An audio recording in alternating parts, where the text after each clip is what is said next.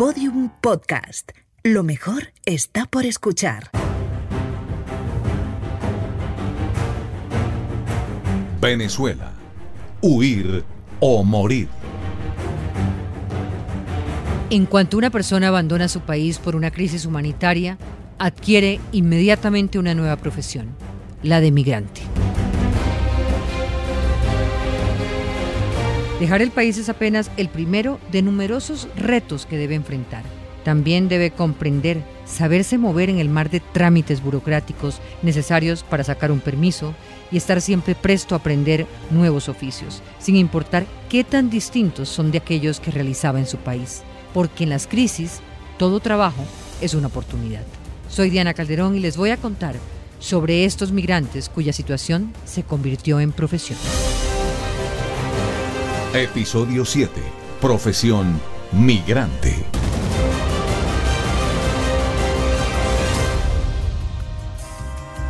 ¿Dónde está Juan? Está en Panamá. Valentina. ¿Dónde está Luisa? Está en Suiza. Y Cristina en Argentina. Y la gorda en Colombia. Y Ramón en Japón oyendo Oscar de León.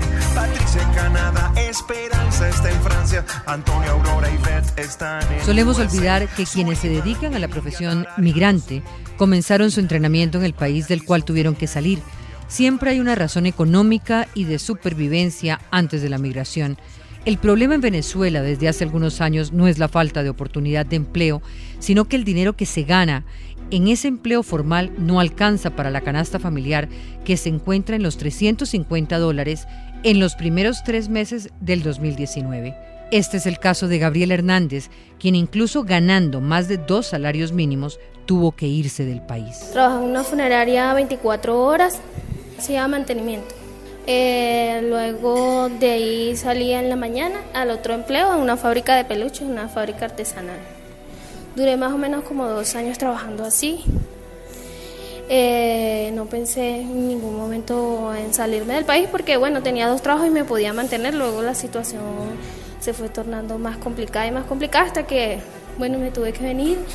Tenía buena entrada de dinero, pero ya no, ese dinero no alcanzaba. Por ejemplo, para vivir, no para vivir bien, sino para por lo menos poder comer. Ya la necesidad de la comida se volvió muy difícil y con dos niños pues es complicado.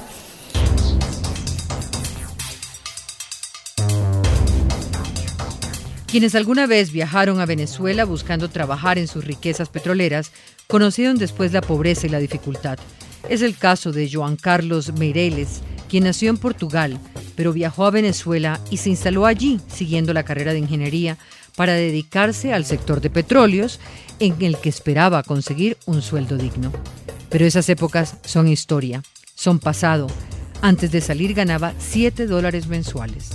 Nada de la abundancia de ayer sobrevive en los sueldos de hoy. En Venezuela uno trabaja, trabaja y no da para comer. Me acuerdo que yo ganaba 6 dólares al cambio siendo, siendo ingeniero y eso no me daba para comer a mi familia. Yo duraba como dos semanas comiendo puro arroz, arroz, arroz y nada. Sin poder echarle sal, mantequilla, echarle nada, puro arroz. Y como todo el mundo sabe lo que está pasando en Venezuela actualmente, que no se puede vivir, y como del- es como el dicho, o, o huir o morir. Porque en Venezuela ya no se puede estar, no hay alimentación, no hay me- medicamentos. Está crítico Venezuela. Y como todo el mundo quiere que es, es dar un mejor futuro a su familia, a sus padres, a sus hermanos, a mí me tocó emigrar y actualmente estoy en Colombia. Soy mesero en un restaurante. Algunos de los casos más traumáticos pueden ser aquellos en que la realidad laboral obliga al migrante a desaprovechar las capacidades laborales que tiene y que podría ofrecer a una sociedad que lo recibe.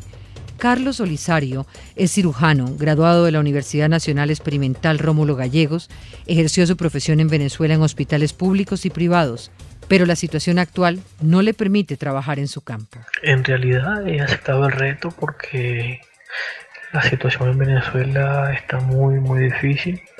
Un médico en Venezuela hoy cuando mucho ganará 10, 15 dólares al mes y la canasta básica familiar se ubica en aproximadamente 350 dólares. Eh, tengo tres hijos, uno de 10 años, una niña de 5 años y otra niña de 3 años. Eh, el niño de 10 años fue mi primer, en mi primer matrimonio eh, y mis otras dos niñas son con mi segundo matrimonio. Eh, actualmente estoy con mi esposa de segundo matrimonio. Ella está en Venezuela y yo estoy solo por aquí en Colombia. Lo más cerca que ahora está de su profesión es como vendedor en una farmacia. No puede desempeñarse como médico, ya que necesita de la validación de su título universitario. Ahora tendrá que trabajar en lo que resulte. Este es el relato de su llegada a Bogotá, en Colombia, que nos muestra el comienzo de la profesión migrante. El 10 de agosto del 2018 llegué a Bogotá al, terminal de Salitre. Eh, desde ahí pues empecé la difícil tarea de, buscar empleo, aún estando eh, ilegal de alguna manera, porque solo estaba legal por 90 días con el pasaporte, pero para emplearme aquí en Colombia me exigían el permiso especial de permanencia, por lo que fue muy, muy, muy difícil conseguir trabajo. Fue muy rudo conseguir trabajo, fue muy rudo eh, trabajar. Sin embargo, eh, en un restaurante me dieron la oportunidad y comencé a trabajar de auxiliar de cocina, eh, donde me tocaba eh, fregar plato, picar caliño, eh, ser mesero, hacer aseo al restaurante y entre, entre otras cosas. Ahí duré un mes trabajando.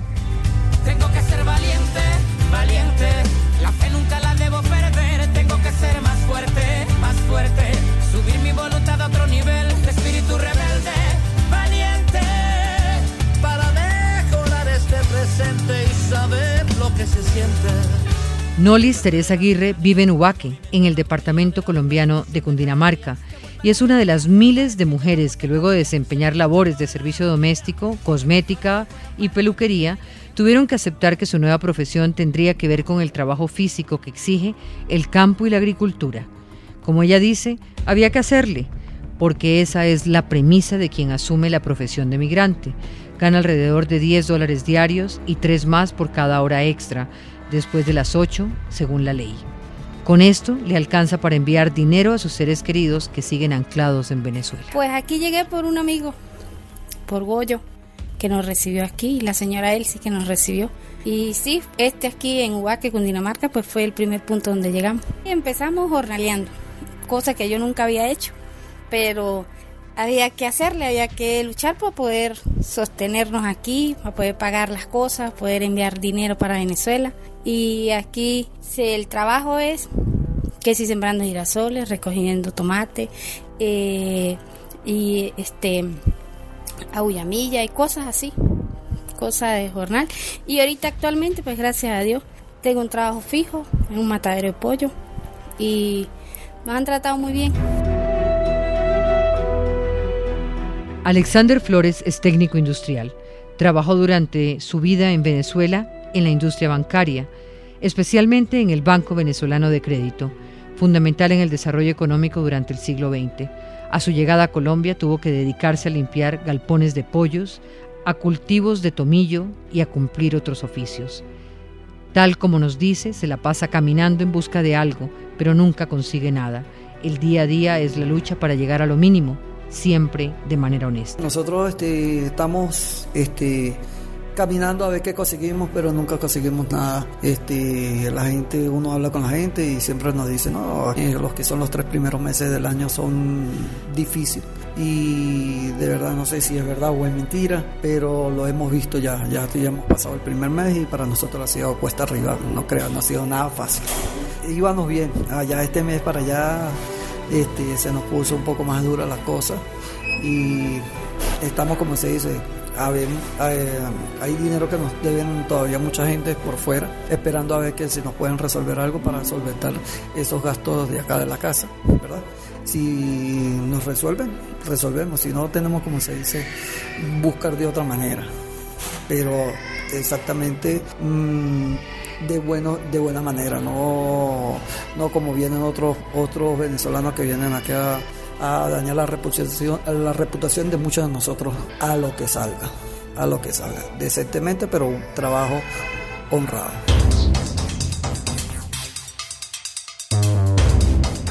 En algunos casos, la profesión migrante comprende también dedicar su tiempo a los demás sin recibir remuneración alguna, es decir, ayudar a los compatriotas como parte de su trabajo diario. Ese es el caso de Pedro Meneses, quien combina su trabajo entre la venta de yogures en un juzgado y dirigir la organización en pro de venezolanos que llegan a Colombia. Con lo primero alcanza a vivir con lo justo, lo segundo es pro bono. Mi día a día, bueno, este, básicamente yo vendo yogures griegos con frutas, una receta que en realidad pues llevaba mucho tiempo mejorándola.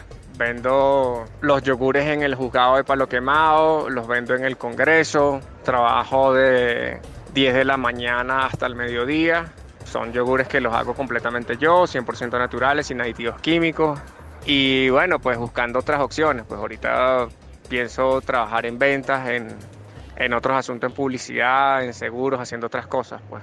Que en realidad, honestamente, yo soy vendedor nato, de verdad. O sea, me he dedicado a eso, a pesar de que soy ingeniero industrial de profesión, pero siempre me he metido más en el mundo de las ventas.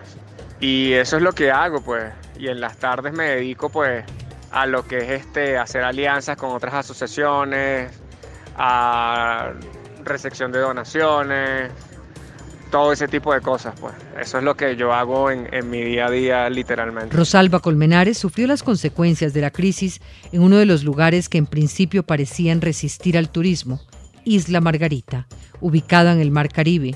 Allí tenía un puesto de comida en el mercado central, vendía jugos naturales y almuerzos. Desde 2015 su familia nunca tuvo de nuevo las tres comidas diarias. Cuando decidió salir a Colombia, un dolor de muela le obligó a posponer su viaje. Días después lo logró, pero tuvo que vender su larga cabellera por tres dólares para pagar el viaje. Se trató de una llegada exitosa. Bueno, gracias a Dios que cuando salí pues me pude agendar, en, a, me censé y pues aquí me pedían papeles para todo. Necesitaba papeles porque si no, no podía hacer nada. Y gracias a Dios que me coloqué en el censo, me metí por internet, pues ya tenía mi permiso de permanencia y bueno, bendito sea Dios por el, el, comisario Alfredo, por el comisario de la policía. Todos ellos me han contribuido y bueno, saqué mi permiso, mi certificado de salud, de manipulación de alimentos, cumplí con todos los reglamentos y bueno, y gracias a Dios pues tengo un puntico de jugo de naranja, tinto, aromática y vendo también productos de Onilay que también me ha ayudado mucho, Oriflame, bueno, le he hecho a todo. pero gracias a Dios a eso he podido mantenerme, he podido pagar alquiler, servicios. Rosalba es ahora una mujer agradecida que sueña con que su nieto sea colombiano. Gracias a su disciplina consigue ganar en su puesto de aromáticas hasta 30 dólares diarios. A su hijo lo mataron en Caracas al propinarle tres balazos por robarle el taxi que conducía. La profesión migrante parece otorgar una segunda oportunidad. Siempre me ha gustado trabajar por mi cuenta, ¿cierto? Qué sabroso pues ser uno su jefe y dependerte de lo que uno hace. Esto, pues yo aproximadamente me paro a las 4 de la mañana, hago mi tinto, procuro estar en el punto de 5 y media a 6 de la mañana, trabajo hasta la 1 de la tarde. Eh, poco a poco el punto pues lo he ido haciendo, se ha ido acreditando poco a poco, la gente me colabora mucho en venir a comprar sus cosas, mis cositas que salgo a la venta y pues sí, 50 mil pesos diarios, ahí el día muy bueno pues son 100 mil pesitos diarios que son maravillosos, con eso pues puedo mandar dinero a mi familia, a mis nietos a mis hijos y ayudar a mi madre también. Estoy agradecida con Dios primeramente y bueno, aquí estoy luchándola y gracias a Dios que me puede traer ahorita a mi hija, que era una meta que tenía, llegó su esposo con la bebé y bueno, eso me dio mucha satisfacción poder colaborarles para poder que ellos puedan estar mejor aquí que mi hija pueda tener su bebé aquí, espero que ella tenga tener mi nieto colombiano, wow, eso es maravilloso.